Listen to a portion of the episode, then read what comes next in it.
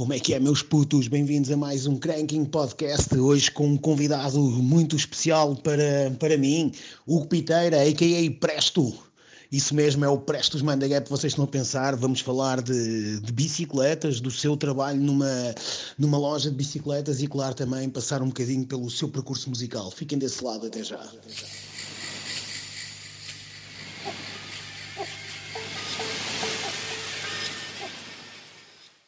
Bem-vindos a mais um Cranking Podcast. Hoje temos connosco o Hugo Piteira, também conhecido como Presto.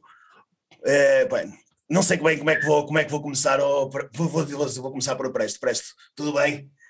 Tudo bem, tudo bem, viva que está, tudo. Tudo. Olha, vamos já começar, se calhar, pelo, por uma pergunta que eu tinha para te fazer, porque eu estava na dúvida como é que havia de te chamar. Tu hum, tens uma atividade ligada, ligada às bicicletas. Como é que as uhum. pessoas aí, no, quando, quando, quando veem e te, te reconhecem por alguma forma, ficam falam contigo na boa, dizem tu és tu, quem é que eu conheço de algum lado, chamam-te por Presto ou é, és o Hugo, o Hugo das bikes, por assim dizer? Bem, é engraçado porque quem não me conhece trata-me por Hugo, senhor Hugo, às vezes, não é? A idade já começa a dar esse tipo de senhor, mas também há pessoas que às vezes reconhecem e até eh, já foram à loja algumas vezes e de repente um dia começam a olhar para mim e eu estou a conhecê-lo de outro sítio.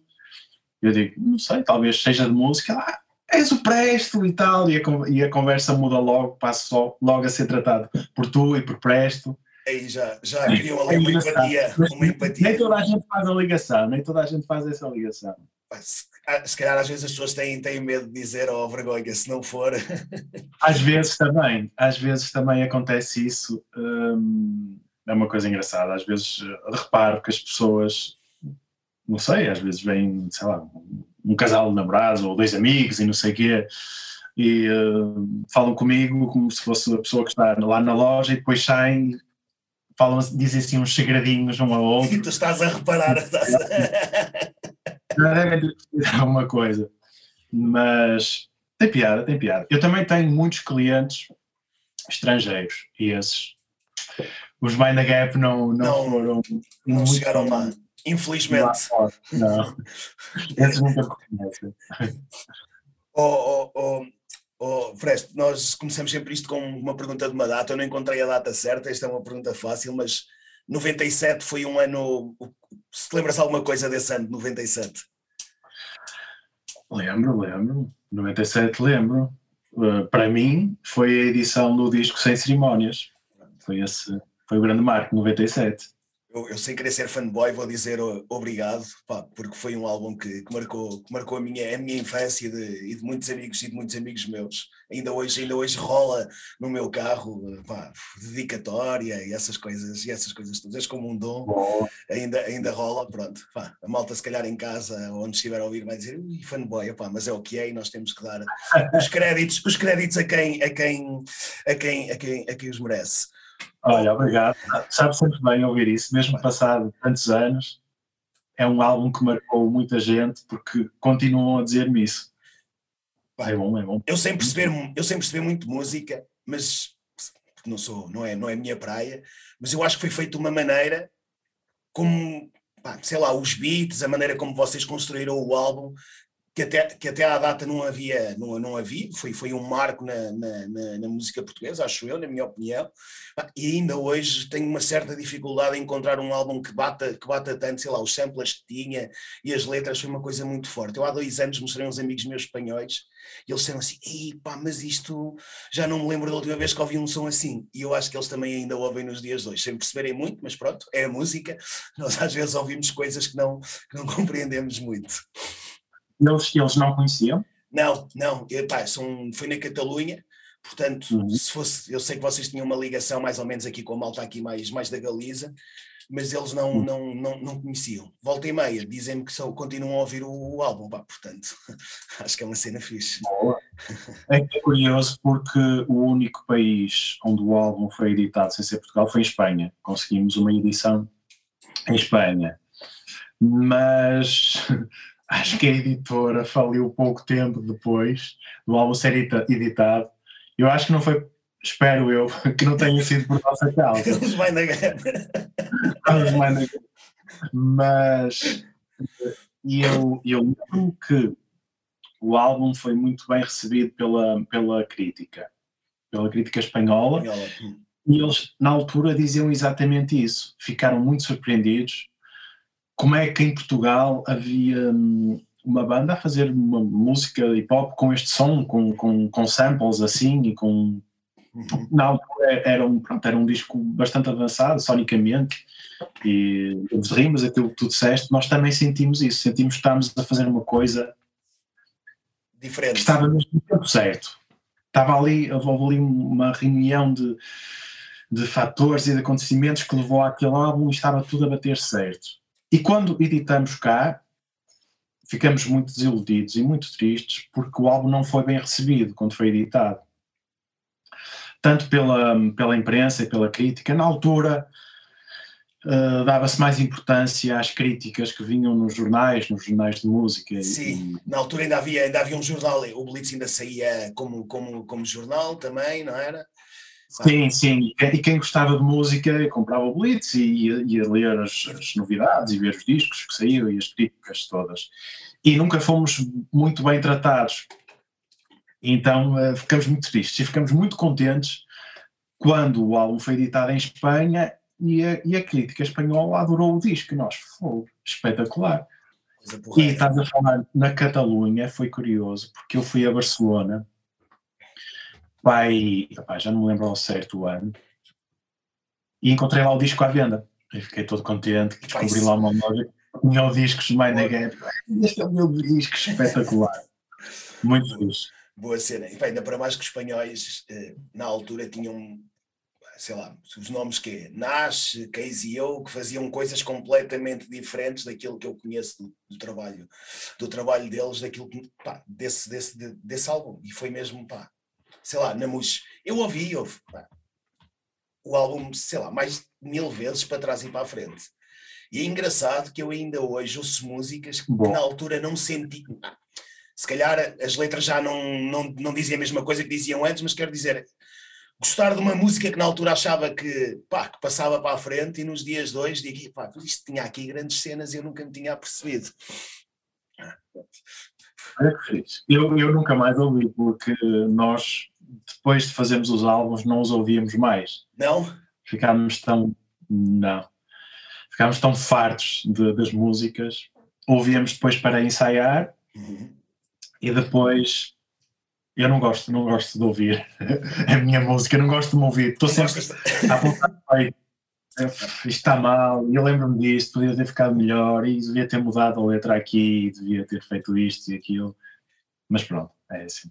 É, é o processo todo, se calhar porque se trabalha, pá, sei lá, eu reparo às vezes aqui no, desde, desde que estou a fazer o pod, que eu ouço, mas só ouço, ouço uma vez e depois já não quero, já não quero ouvir mais, porque senão depois, lá está, é o que tu dizes, também vai, vai, achar, vai haver alguma coisa que eu diga, pá, porque é que fizeste aquela pergunta, porque é que não fizeste aquela outra pergunta, são, são, são maneiras que temos, se calhar, não sei se nos defender ou de olhar para o nosso trabalho mais frio é um e, continuar, e continuar em frente.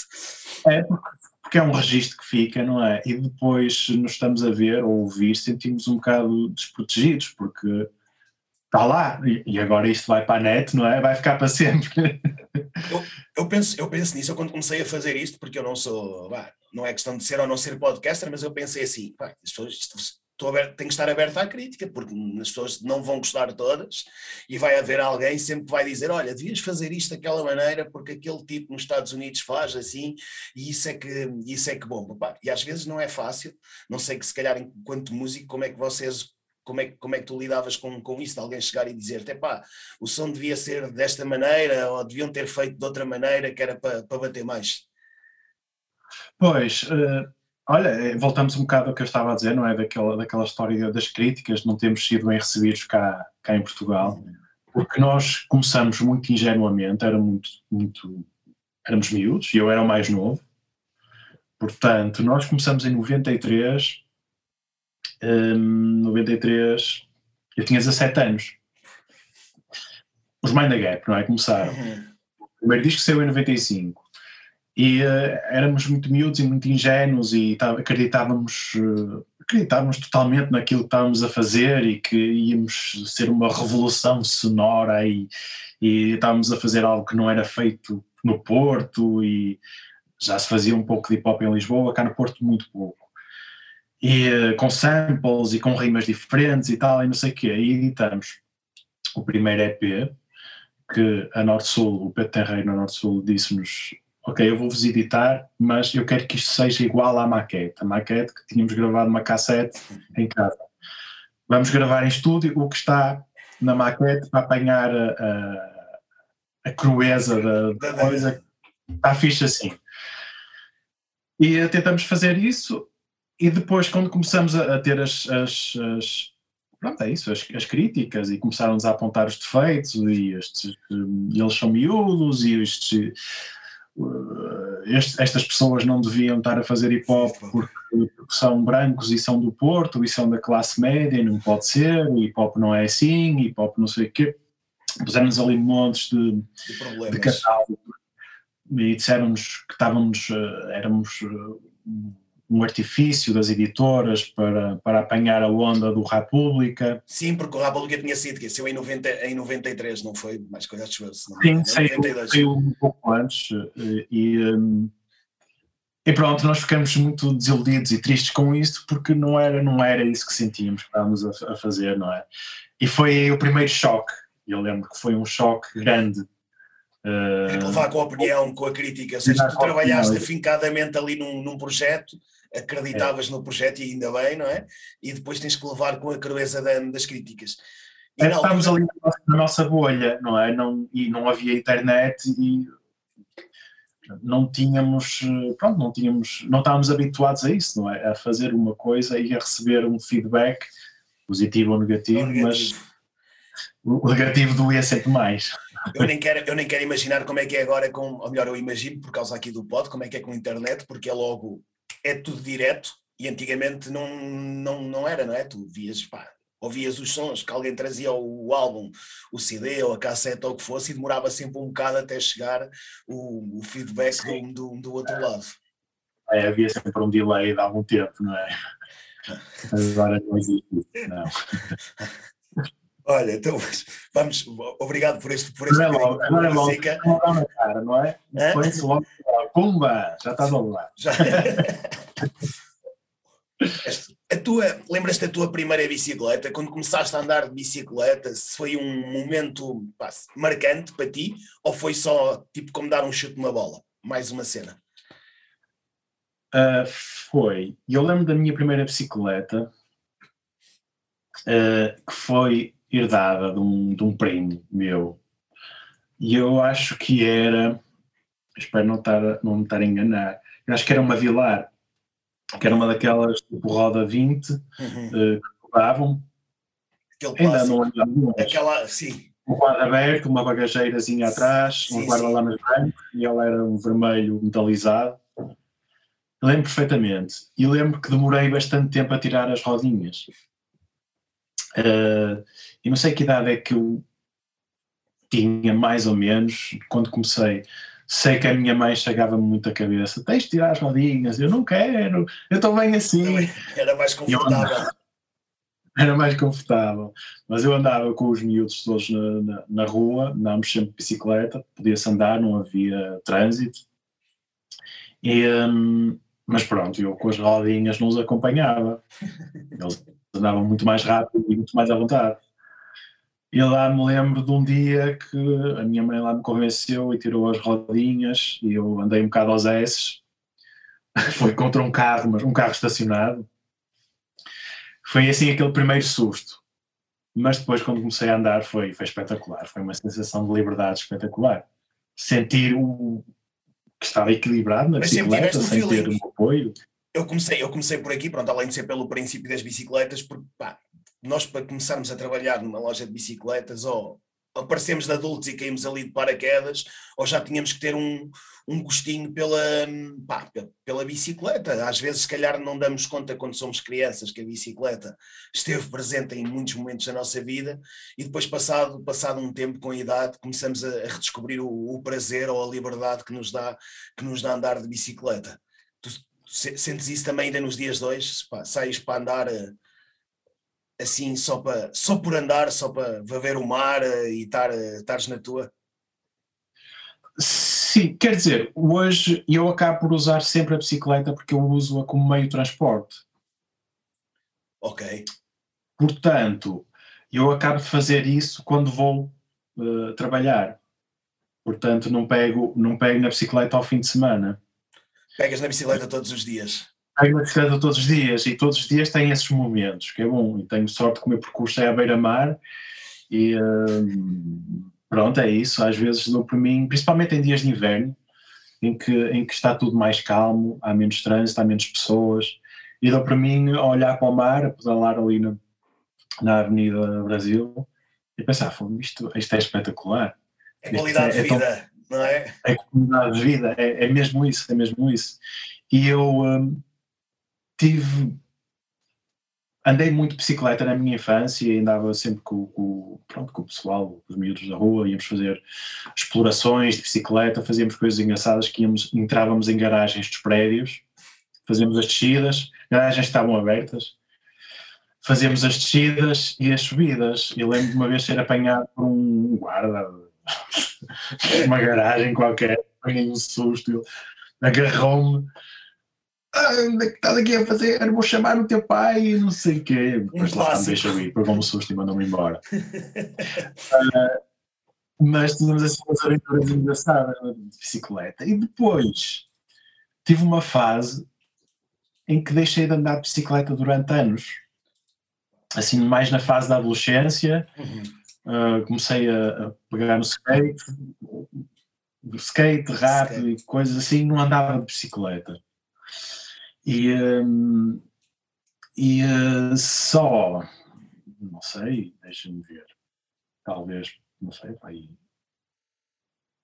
uns, uns anos mais tarde, eu, eu comecei a andar outra vez de bicicleta quando comecei a fazer um percurso de Matosinhos para a Foz, uhum. porque eu um estúdio em casa do, do, do, meu tio, onde eu ia fazer as minhas maquetes e gravações. E era um percurso de 5 km, e eu comecei a, a pensar, isto é um bocado estúpido eu estar a pegar no carro para, ir, para fazer 5 km à beira-mar. Quando você não like. Tenho aqui a bicicleta encostada, andava pouco, não é? Eu nessa altura só andava de vez em quando, lembrava-me pegar uma bicicleta, dava uma, dava uma volta.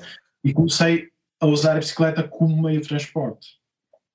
E aí comecei a, a mexer a descobrir, a, a arranjar, a fazer transformações, a pensar em modelos diferentes, o que é que ia fazer aí, nasceu o bichinho outra vez e assim de forma mais intensa.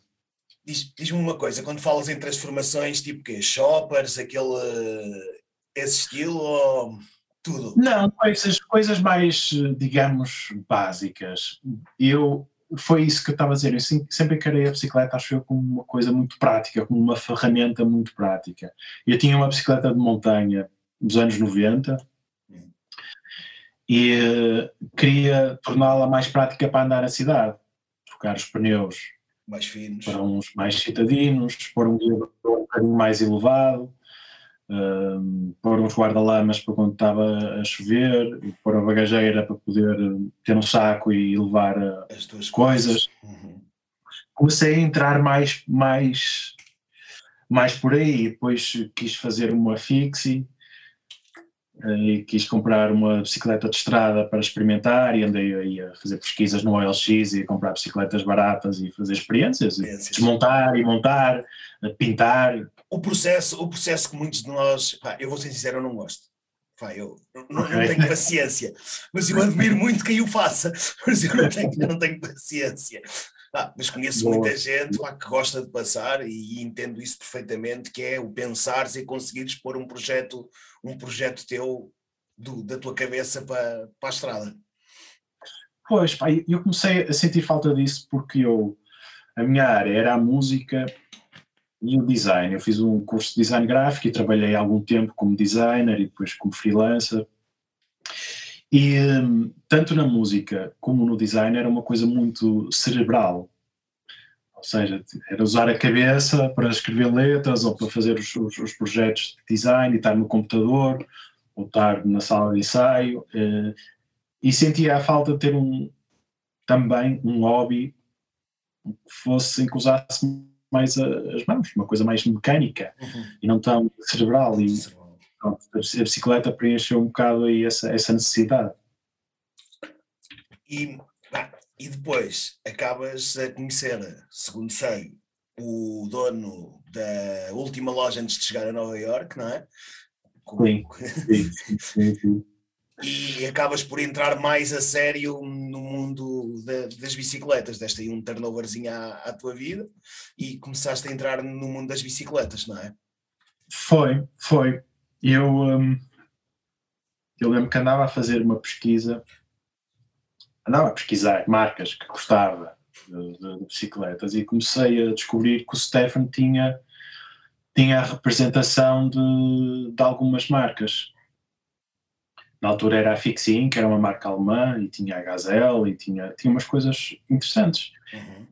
E uh, entrei em contato com ele, e na altura, já não me lembro bem se. Pois não me lembro bem como é que foi. Se mandei um mail, se mandei logo tipo uma. Acho que primeiro mandei um mail, e depois fiz uma espécie de candidatura espontânea, porque eu estava a pensar abrir uma loja, e eu pensei, que seria fixe às tantas arranjar um part-time e uh, aprender mais sobre, sobre, sobre bicicletas. bicicletas. E, ele sabia da, coisa e tinha conhecimentos sobre, sobre bicicletas urbanas e sobre o que era andar de bicicleta na cidade uma coisa que na altura não, pronto, não se falava muito cá. Uhum. E eu achei interessante e, e pronto, e assim foi. Ele, ele disse-me que ia abrir a loja e, um, e eu comecei a trabalhar lá em part-time, a fazer umas horas para ajudar. E uh, entendemos bem, é a, a, a Douro Bike nunca foi uma loja convencional. Eu ia dizer uh, para dizeres o nome da loja para quem não está a ouvir para, para, para lá passar um destes dias quando quando, quando conseguirem. Portanto... Bom, é, é Douro Bike, mas toda a gente conhece a loja como a última loja de bicicletas antes de Nova York, que é o que está lá no todo, é o que as pessoas fixam. E, hum, e pronto, e assim foi. Comecei a trabalhar com ele, entendemos bem. Depois eu comecei a gerir o serviço de aluguer, porque o Stefan não estava muito interessado nessa área, uhum. e eu fiz-lhe essa proposta. Comecei a ver que havia pronto, que era um sítio bom para alugar bicicletas. E que havia esse mercado. Uhum. Nem que havia esse mercado, exatamente. E lá estou até, até aos dias de hoje. Aos poucos, as bicicletas foram se tornando mais importantes na minha vida, depois uh, os Mind acabaram. Entretanto, música não tenho feito muita coisa, às vezes faço uma participação, uma coisa aqui ou ali, e pronto, fiquei mais ligado às, às bicicletas. Às... Diz-me uma coisa, vou ter que fazer perguntar de música, mas tens vontade de voltar mais à música ou achas que é um capítulo, bem, não vou dizer encerrado porque acho que não se encerram capítulos, às vezes pomos só, só de parte, ou estás tranquilo assim com, com, com isso? Não estou tranquilo, não estou nada tranquilo, é uma coisa que, que me atormenta mesmo, é. mas a verdade é, eu gostava de fazer música de novo, mas a verdade é que eu, eh, não sei, parece que a inspiração se foi embora. Eh, okay. não sei bem como é que eu conseguiria pegar na música outra vez, o que é que eu iria escrever, o que é que eu quero dizer. Uh, não sei. Aconteceu muita coisa. Já no, nos últimos tempos de Mind the Gap, estávamos todos um pouco desiludidos com, com o que estava a passar connosco e uh, estávamos a ficar cada vez mais desinspirados. E depois, um, olha, está aqui o meu gato, quer entrar, quer participar na. uh, um, depois pronto, depois quando, quando a banda acabou, eu fiquei mesmo. Uh, fiquei triste. Fora. Fiquei triste porque. Uh, queria ter continuado, queria, achei que nós podíamos continuar, apesar das coisas não nos estarem a correr bem, uhum. não estarmos num momento bom, um, achei que devíamos continuar e sinto falta disso, sinto falta de, de tocar ao vivo, sinto falta do desafio da, da criação e, um, e é uma coisa que eu quero fazer, mas não sei bem como. Como? Nem por onde começar. É, é. E depois, pronto, o meu trabalho na Bike é muito intenso no verão, principalmente. Uhum. Agora não, por razões Pois, óbvias. agora estamos Estamos, estamos, está tudo parado. Estamos parados, infelizmente. Esperemos que melhore. Sim, sim. Uh, pronto, é, é, bastante intenso no, no, verão. No inverno é mais calmo. E eu sempre, pá, este inverno vou aproveitar e vou, vou escrever umas músicas e tal. E depois acabo por não fazer. E o tempo vai passando. Mas não ponho de lado. Um dia, eu acho que um dia vou conseguir. Um dia vais, vais conseguir voltar. Olha, deixa-me perguntar, tu parece, continuas a ouvir eh, cenas, pá, sei lá, de hip hop tuga? Ou não. Hum. Ou não ouves, tipo, sei lá, malta que às vezes se afasta de, um, de, um, de uma maneira de vida ou de um, de um projeto e, hum. e diz, pá, já não quero saber mais disto e não, não quero saber sequer o que é que, o que, é que se passa. Olha, eu nunca ouvi muito hip hop tuga. Uh, e eu acho que isto tem a ver uh, eu tento estar atento e, e, ver o que é que está a passar. Uhum. Mas não é, não vou ouvir hip hop tuga para relaxar ou para. Um, não sei, porque eu, quando comecei, praticamente não ouvia pois. rap português, rap nacional.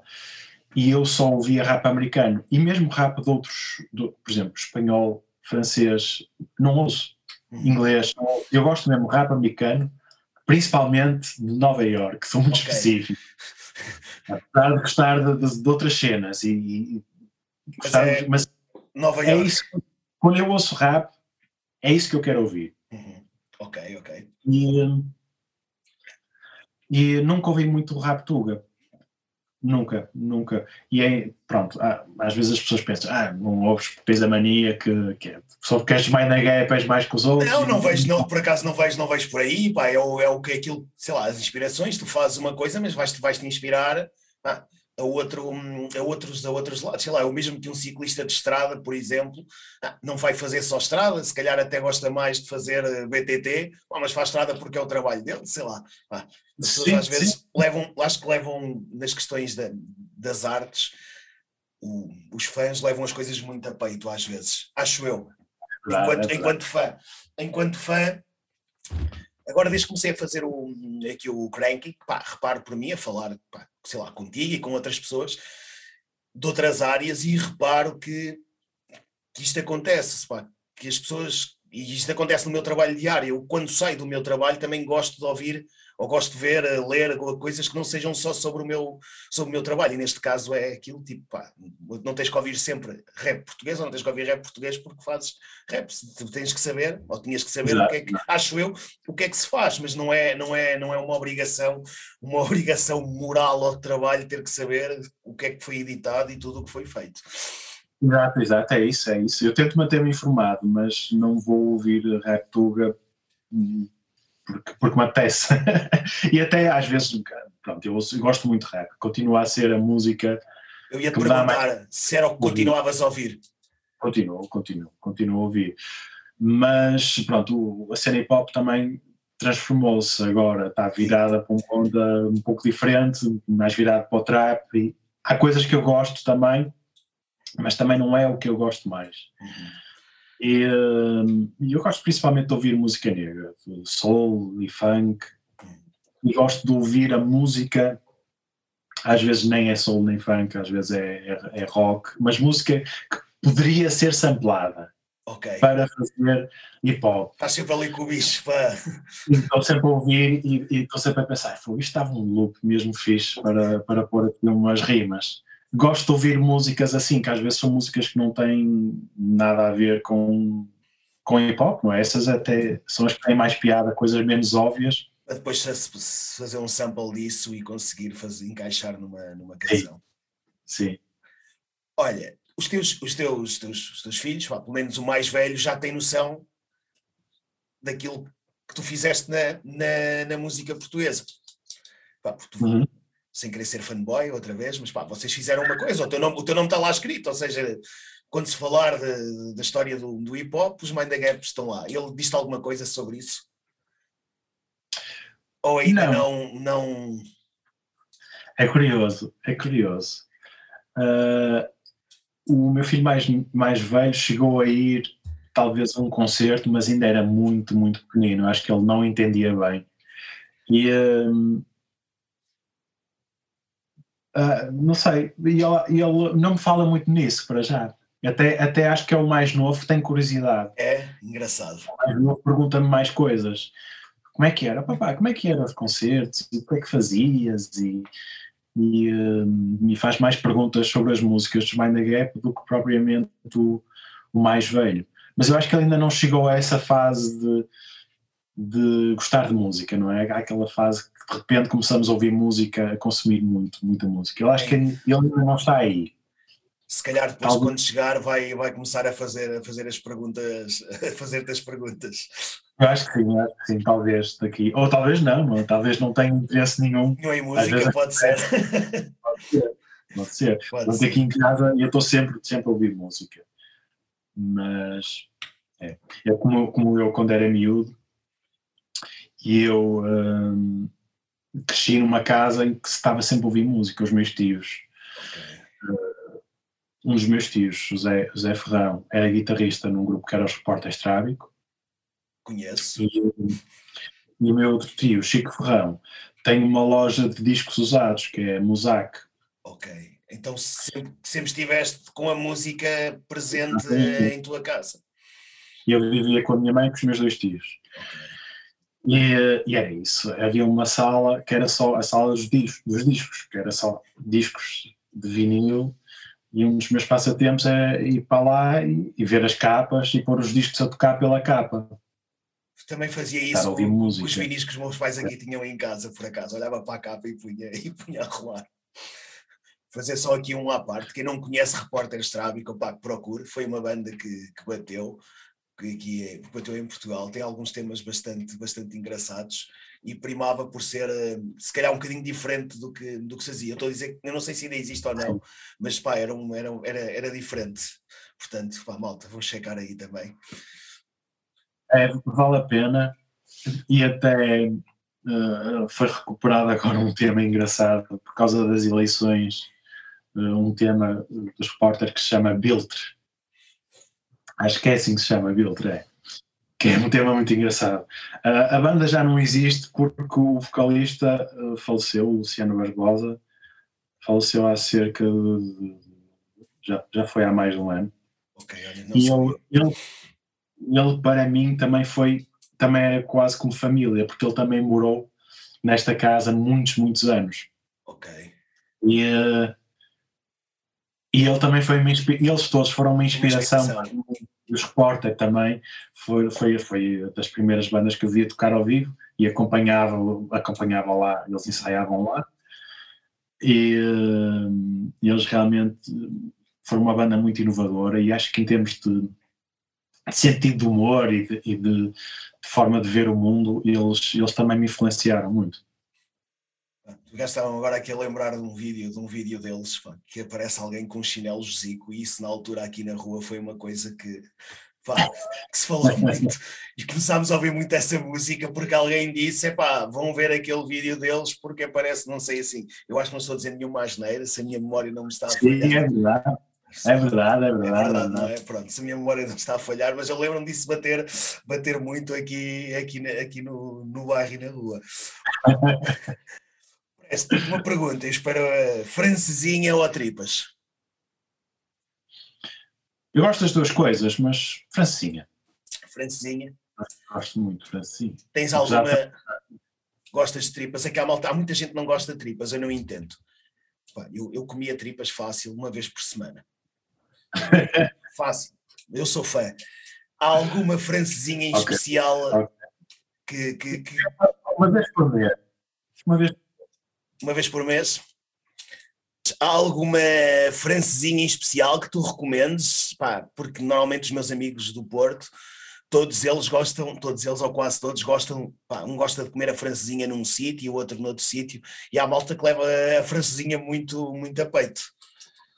Pois, eu não sou, não levo assim, não sou tão sério quanto às francinhas, mas há um sítio que gosto particularmente, que é numa jara, em Matosinhos. Gosto porque a francinha não é muito grande, não é daquelas para encher, uhum.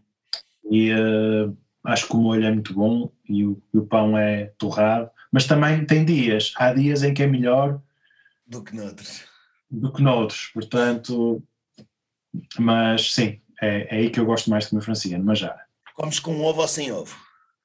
Sem ovo. Sem ovo? Só. Só, só francinha com um camarão em cima, sem batata. Ok. Não é pá. A cena do camarão a mim não me entra, pá. Eu como com ovo, porque eu gosto de ovo, mas a cena do camarão a mim não me entra.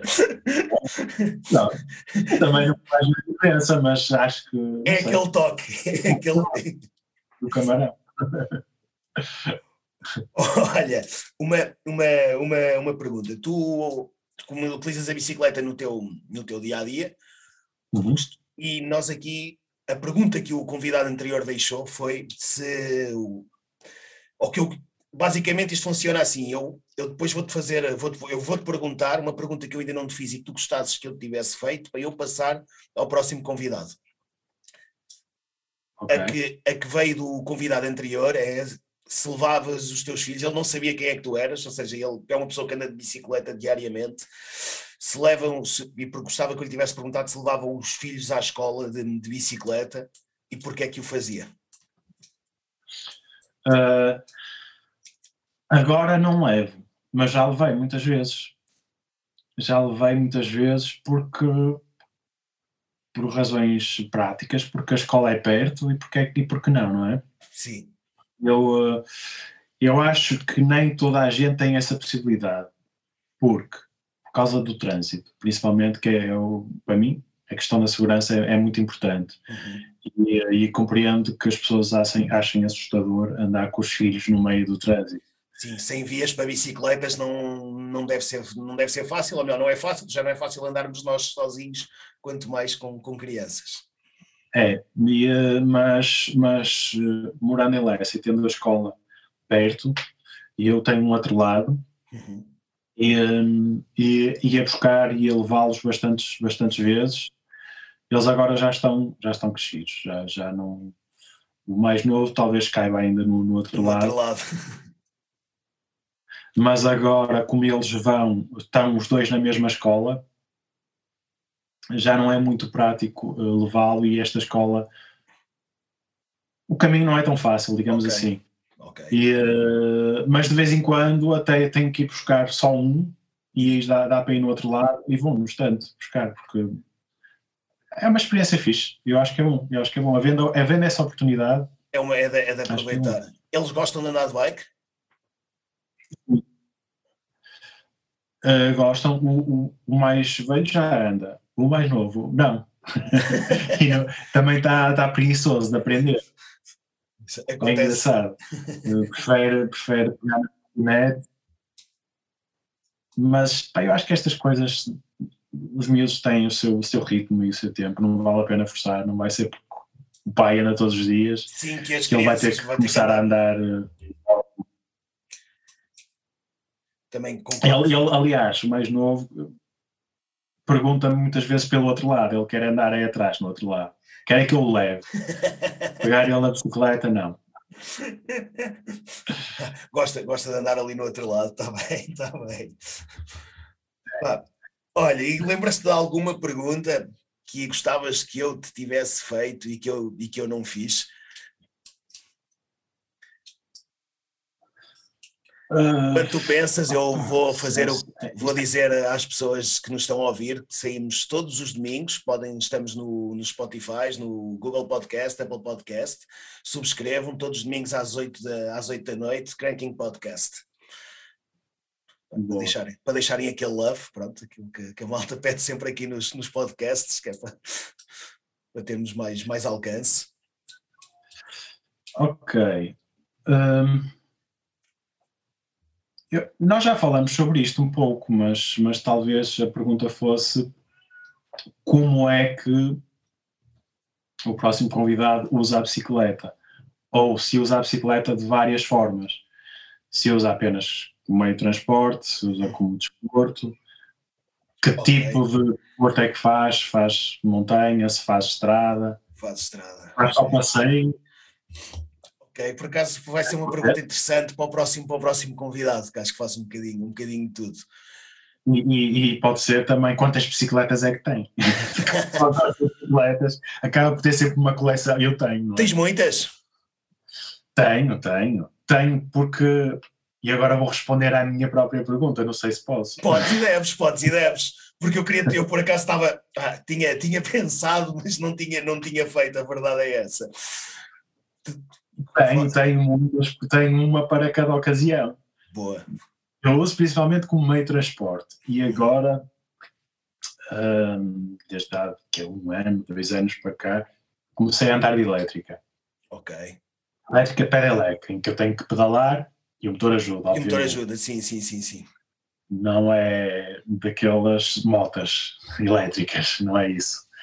Uh, mas acho que é muito prático para quem quer usar um meio de transporte Uh, e para mim funciona muito bem porque às vezes estou na loja e tenho clientes que alugam e uh, têm um furo uma avaria, estão, por exemplo, em Gaia, estão um pouco longe, eu pego na bicicleta elétrica, chego lá no estande com um kit de reparação, faço a reparação logo no momento. E vai já a vida.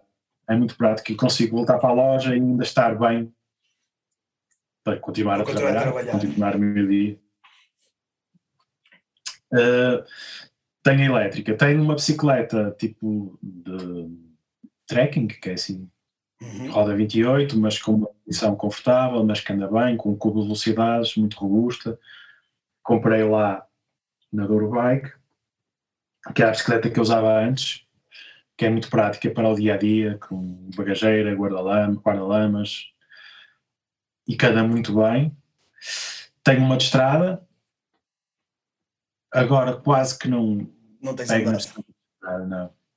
Eu, hum, eu fazia uns passeios principalmente com, com o Nuno Silva, que trabalhava na Douro Bike, uhum. e ele depois saiu para abrir a Barbearia Porto, que agora é Barbearia Bigorna, e fazíamos umas voltas ao fim de semana.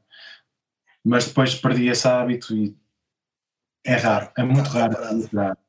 Está parado.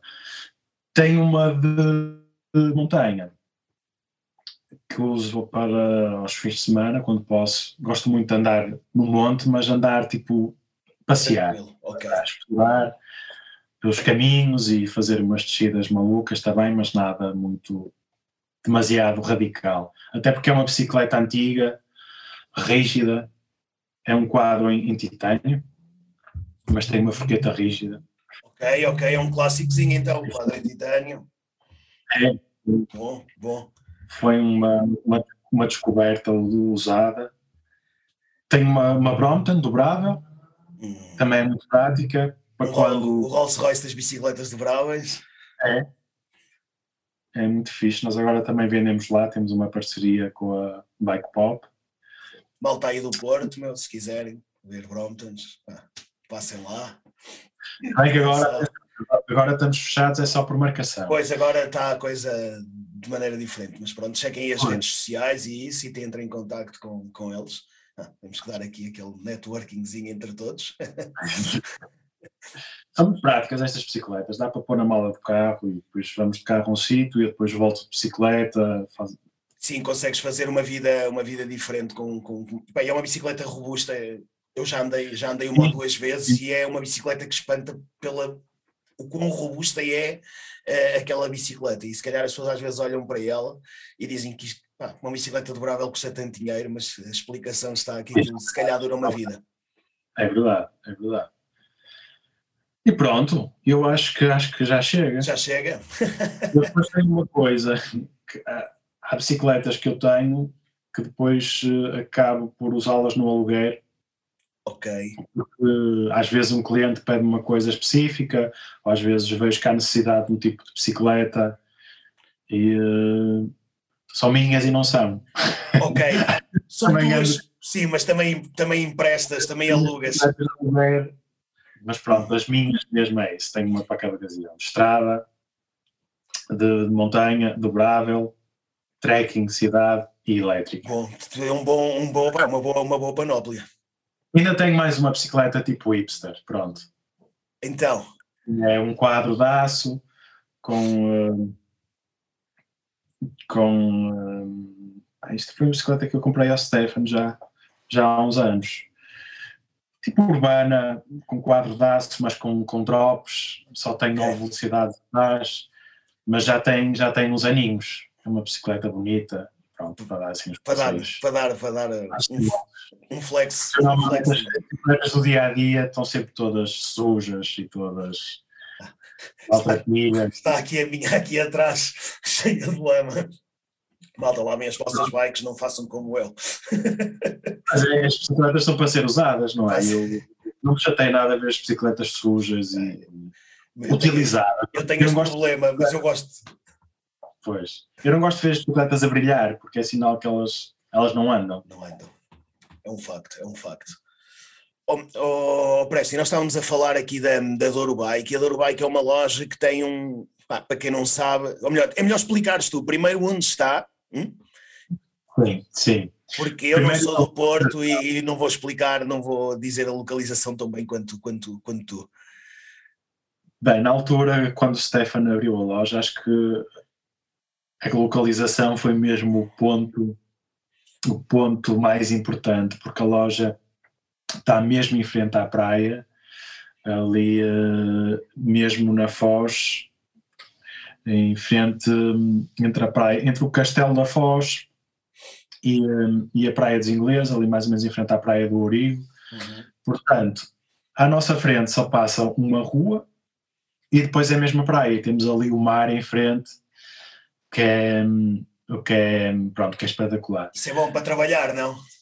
Para trabalhar é muito bom. Só, só é pena passarem tantos carros. Temos ali um bocado de trânsito. Há uns anos atrás era melhor, porque só havia uma via de trânsito e a ciclovia. Okay. Agora há duas vias de trânsito, há um bocadinho mais de trânsito. Mas mesmo assim não posso queixar, estar a trabalhar e, e com o mar mesmo em frente o dia todo é, é espetacular. Dá outra, dá. Imagino, por acaso nunca tive essa sorte e invejo muita malta que vive ou que trabalha ao pé, de, ao pé do mar. Uh, olha, a loja em si pá, é, um, é um conceito. Eu, quando andei, as pessoas, quando me falam, de, falam da, da loja e quando, quando procuro as coisas sobre a loja, é, tem o título de que tem a ver com a localização, como tu já falaste, mas a loja eu vou chamar especial, não é uma loja convencional, não é aquela loja onde eu vou comprar hum, epá, a minha bicicleta porque hoje me deu na cabeça, não sei, está, está direcionada para uma coisa diferente. Sim, sim, sim, é verdade. Um, pronto, nós ali na loja eu faço aluguer, uhum. faço também reparações a bicicletas, um bocado de serviço de mecânica, um bocado tipo de, de bairro, não é? Para as pessoas que uhum. moram ali perto ou passam, passa ali muitas, muita gente e precisa de ajuda e uh, eu faço pequenas reparações. E faço aluguer, que funciona principalmente no verão, e acaba por ser um serviço que é para todos, não é? Mas acaba por ser mais para clientes estrangeiros que estão hospedados ali em AELs ou nos hotéis que há na redondeza, que não são muitos. Não é, não tem o movimento que existe nas lojas da Baixa, onde existe muito turismo. É diferente. Mas também não queremos isso, não queremos grande confusão, porque é uma loja muito pequenina, temos muito pouco espaço e não queremos eh, fazer assim também um atendimento eh, em massa, não é? Eu, okay. eu sempre que posso falo um pouco com as pessoas, um cidade, a cidade, pergunto onde é que elas querem ir, o que é que querem ver e tal. Nem sempre dá para, para fazer isso, não é? Certo. Mas, mas é uma experiência fixe, eu acho que, que as pessoas que visitam gostam e eu também gosto de conhecer outras pessoas e saber as experiências que eles têm uh, pronto, dos outros países, não é? E uh, é um trabalho interessante também. Isto é parte do, do aluguer e também das reparações que faço. Aluga, mas alugas todo tipo de bike, todo tipo de bikes, tu é, mediante das bikes que tens, alugas. Sim, principalmente bikes citadinas e são bikes, eh, bicicletas simples para, para, para dar umas, umas voltas num dia, porque é principalmente isso que eu, que eu faço lá. Eu alugo bicicletas para darem, andarem 3, 4 horas, um dia, às vezes dois ou três dias, mas não muito mais que isso, porque ali na Foz o, é o terreno é plano, podem subir até Matosinhos, ir almoçar, ir à praia, etc. E uh, não são, normalmente, não são assim, digamos, ciclistas profissionais, mas são pessoas que gostam de usar a bicicleta como, como meio de transporte e dar ali uma, uma, uma voltinha. E depois, uh, a loja tem outra parte que está mais ligada ao Stefan, em que ele faz venda de bicicletas de carga, uh, elétricas e bicicletas urbanas, mas também é um atendimento mais personalizado, principalmente por, por uh, marcação, porque essa é a vertente que o Stefan está mais interessado, principalmente as bicicletas de carga. Ele sempre, eu lembro quando, quando eu conheci, eu vi-o andar uma Bullet, que é uma bicicleta eu de carga. Conheço, eu conheço, eu se não, estou, se não estou enganado, isso é um bocado tipo o topo das, das bicicletas de carga, não?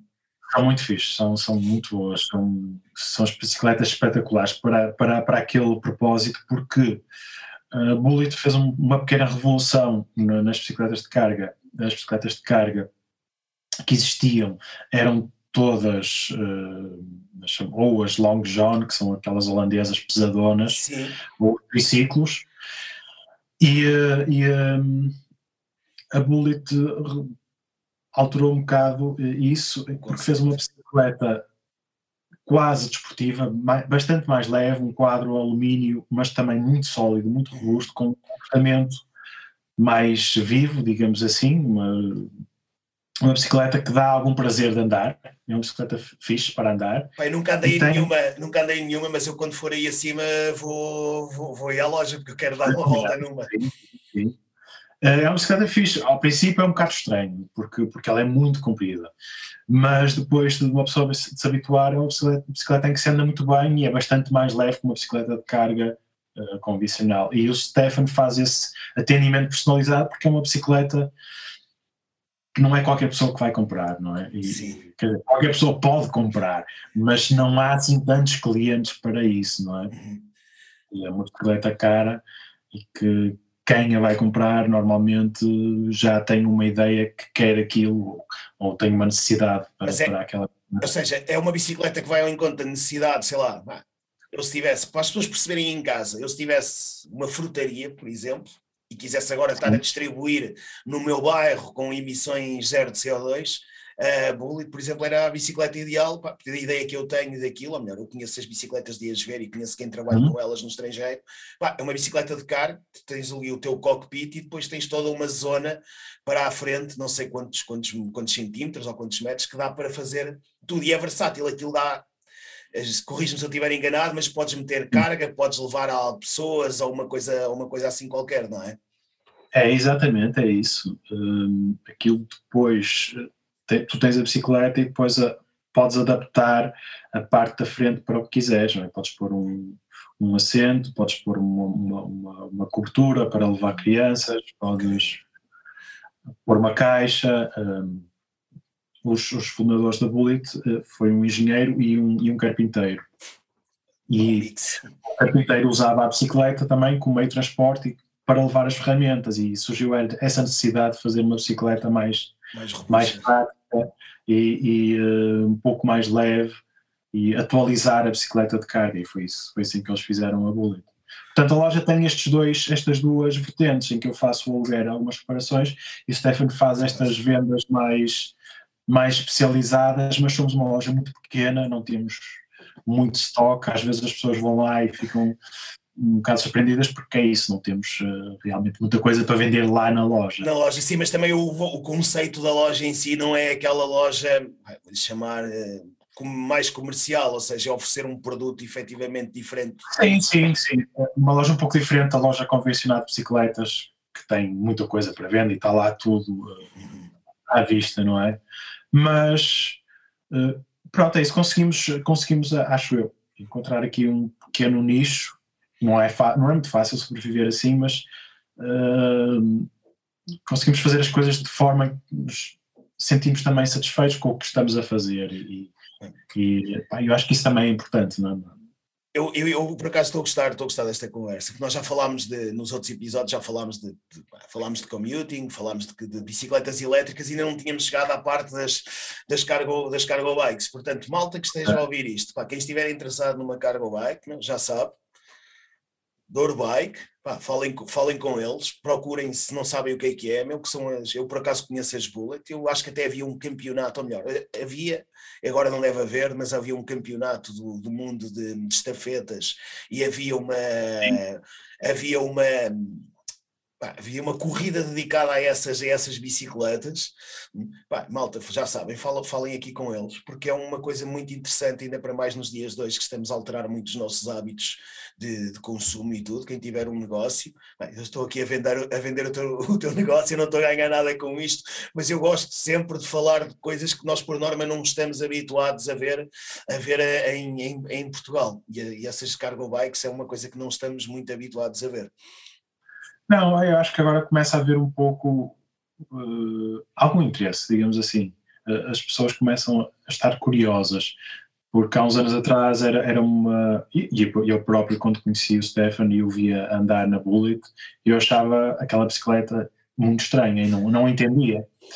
Mas, mas realmente percebi que pode ser, pode ser uma opção válida e prática para quem quer uh, substituir o carro, não é? Porque é uma bicicleta que se pode usar para fazer tudo. Então, se tiver o, o apoio elétrico, ainda mais fácil se torna. E dá para levar um apoio elétrico também? Dá, sim, sim, existe um modelo também. Elétrico. Ok, ok, ok, ok. Portanto, malta, já sabem, pá. E vocês, pá, isto tem que ser, eu ouvi isto, serve, serve, serve também para. Hum, o cranking também serve um bocado para dar a conhecer o que é que está a acontecer aqui em Portugal, porque às vezes nós pensamos que queremos comprar, ou melhor, queremos comprar uma coisa e não sabemos bem onde é que nos devemos, onde é que nos devemos dirigir. E eu se puder, ou se conseguirmos aqui também conseguir ajudar as pessoas, acho que é um, é um ponto, é um ponto, é um ponto positivo. É, pois agora temos que esperar um pouco. Uh que passe a pandemia, não é? Vamos ver, porque de momento também há não há, pouca, não há muitas bicicletas disponíveis para venda porque o fabrico ficou parado, não é? Uhum. Uh, depois também a minha área, eu como faço mais o aluguer, uh, está parada, não é? Não há, não, há, não há turismo, há clientes portugueses, alguns, mas Normalmente as pessoas locais já têm as suas bicicletas, não, não procuram tanto bicicletas para alugar. E uh, pronto, vamos ver. Temos que esperar. Não Temos há... que esperar. Pá, esperar que as coisas, sim, não há muito a fazer. Eu, o meu trabalho é no ramo do turismo também, pá, estou, estou da mesma maneira, estou como tu, parado, e é acreditar-nos, que vão, vão existir dias melhores e temos que, eu não, não vou dizer a palavra resiliente, que eu detesto essa palavra, mas temos que, que dar o nosso melhor para, para sair por cima dessa situação, é assim que eu vejo. Pois é. Agora voltando à música, esta era uma, uma boa altura para eu voltar à música, que estou em casa, mas, mas não está a acontecer. mas sabes que eu, eu, eu depois desta nossa conversa estou com esperança, não é, não é que saques nada e que a malta diga, uh, mas por ti, ou seja, que é essa, essa questão que tu, tu contava, que nos dizias há pouco, de teres vontade, mas não saberes o, sim, sim. o que escrever. Esse, bem, não sei se é um bloqueio, se que é que é, mas às vezes temos. É um pouco um bloqueio, é verdade. E eu uh, não sei, eu ouço muitas pessoas. Uh, não sei se é tudo conversa, as pessoas a dizerem que estou a aproveitar eh, o facto de estar em casa para fazerem outras coisas e muitos hobbies e arranjar formas de ser produtivo, eu não consigo fazer nada. Oh, pá, eu, eu comecei, comecei este, eu por acaso comecei este podcast e sinto-me mais produtivo ou sinto-me produtivo a fazê-lo. Mas se não fosse isto, eu só tinha uma coisa na cabeça que era andar de bicicleta. Por okay. outro lado, também tenho visto muitos artistas, ou alguns artistas, a dizerem: não estejam à espera que só toda a gente em casa para dizer que eu agora tenho que ser produtivo. Pois. Olha, Presto, muito obrigado por ter, pela tua participação aqui no, no Cranking. Pá, espero que as pessoas também gostem desta conversa, que foi um mix de música e bicicletas. Espero que tu tenhas gostado também. Obrigado, e já sabem, todos os domingos, às oito da noite estou, nós estamos no ar.